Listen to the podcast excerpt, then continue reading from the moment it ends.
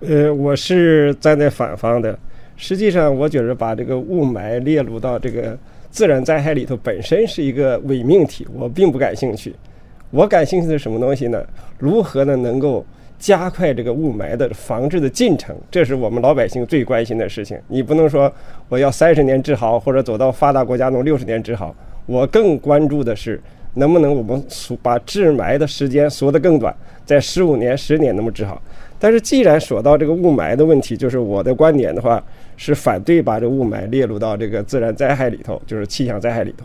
那么首先呢，我从一个我们从它的知识背景来看，它的成因来看，就是雾霾呢，它是一种的话，就是人为所形成的一种 PM 二点五所造成的霾。在雾呢，只是把这个霾的作用呢，给你等于说是加大了，给你显现出来了。另外一个的话。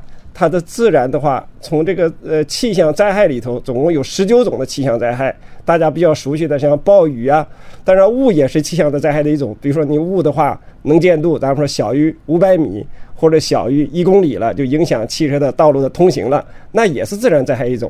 那么雾可以是自然灾害，自然形成的，但是霾绝不是自然灾害。从它的成因来角度，第二，从法律和管理的角度来讲的话，那你要是霾。我们就是有人为作用，是人为形成的，我们就必须要采取治理的措施。对自然灾害的话，你很难我去把它进行治理。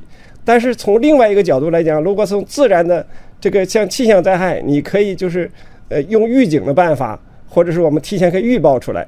那么为什么霾也能够预报出来？大家观点就认为，因为你霾我能够预报出来，所以我把它列入到这个气象灾害里头去。